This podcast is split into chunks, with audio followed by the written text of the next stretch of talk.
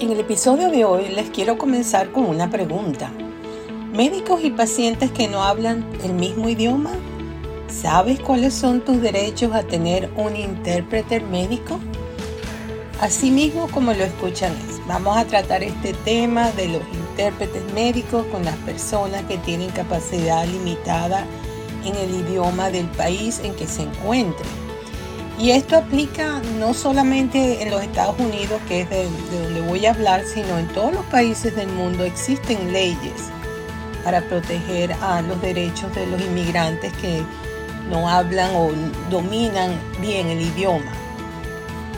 Bueno, también quería comenzar explicándoles cuál es la diferencia entre intérpretes y traductores médicos.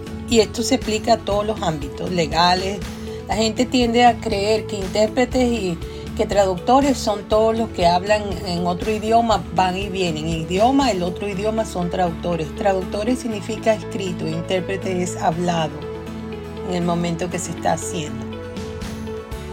Bueno, eh, intérprete se refiere a comunicar lo que se está diciendo entre pacientes y doctores en ambos idiomas y traductores se refiere a la parte escrita, de ponerlo por escrito en el idioma que la persona comprende. En Estados Unidos existen leyes que exigen intérpretes en el área de la salud. Es muy probable de que existan leyes muy parecidas en otros países también para asistir a personas con intérpretes y traductores. Averigua cuáles son en el país en que se encuentran. Yo sé que me están escuchando de muchos países, así que averigüense cuáles son en el caso que sea el de ustedes o de sus familiares o amigos.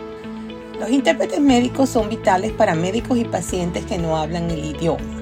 No solo permiten que ambas partes se comuniquen, sino que también garantizan que el paciente reciba la atención de calidad a la que tiene derecho en los Estados Unidos.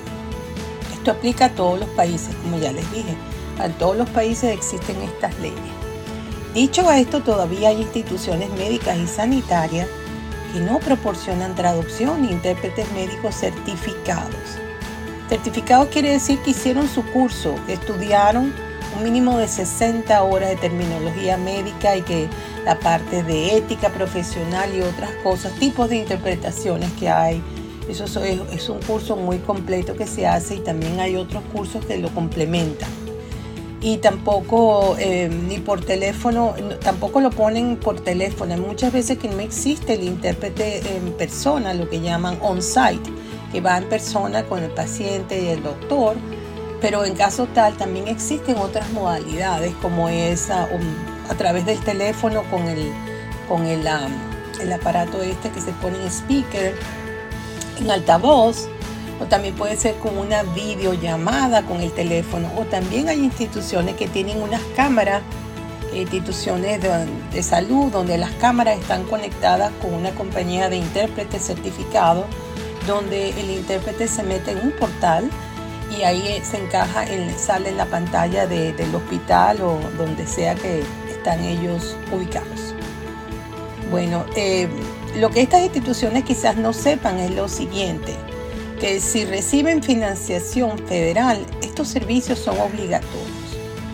Es obligatorio recibir eh, atención de intérpretes médicos en organizaciones que reciben ayuda del gobierno federal. Y es obligatorio, pero ¿por qué? La legislación sobre los derechos civiles y las órdenes ejecutivas de Estados Unidos han establecido leyes que exigen intérpretes en la asistencia sanitaria.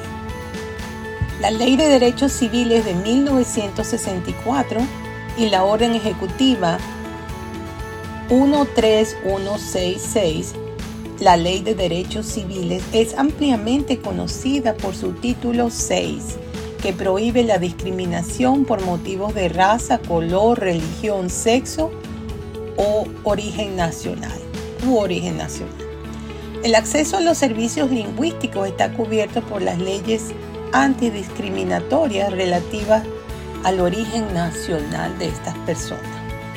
En el año 2000, los esfuerzos contra la discriminación de las personas con LEP, Limit English Proficiency, quiere decir conocimientos limitados de inglés, por sus siglas en inglés, eso es lo que quiere decir, se consolidaron aún más cuando entonces el presidente Bill Clinton firmó la orden ejecutiva 13166. Esta orden exigía la presencia de intérpretes en la asistencia sanitaria cuando las instituciones recibían financiación federal. También se aplica ampliamente a todos los organismos que reciben fondos federales. ¿Para qué sirve esta ley?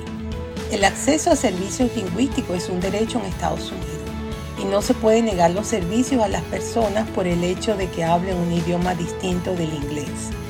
En este caso inglés, pero depende del país donde ustedes se encuentren, pues si son inmigrantes que están en España, pues el, el idioma que ellos tengan. Estoy haciendo, estamos hablando en Estados Unidos en particular en este podcast, pero se refiere a cualquier país donde usted se encuentre. Cuando se trata de instituciones médicas y sanitarias financiadas con fondos federales, el acceso a intérpretes médicos y a la traducción de los documentos de los pacientes es obligatorio para recibir ayuda del gobierno. Esto incluye grandes programas como Medicare y Medicaid. Por lo tanto, si usted es un organismo médico financiado con fondos federales que no disponen de un sistema para que los pacientes con capacidad limitada de inglés reciban acceso a servicios lingüísticos, ¿qué debe hacer? Interpretación médica y servicios de traducción. Debe contratar estos servicios, ya sea por teléfono, en sus cámaras que pongan, de alguna manera tiene que tener contratación con servicios de interpretación médica en la sanidad. Pero muchas instituciones sanitarias recurren a personal bilingüe o a familiares de los pacientes para cumplir las leyes que exigen intérpretes en la asistencia sanitaria. Sin embargo, esto se desaconseja, no es aconsejable por muchas razones. ¿Cuáles son estas razones? Ya se las voy a decir. Es probable que el personal, a menos que haya recibido la formación adecuada, no sea consciente de las barreras culturales que existen en la medicina entre los pacientes LEP, capacidad limitada en inglés, y los médicos, y tampoco conocerán las normas éticas de la interpretación.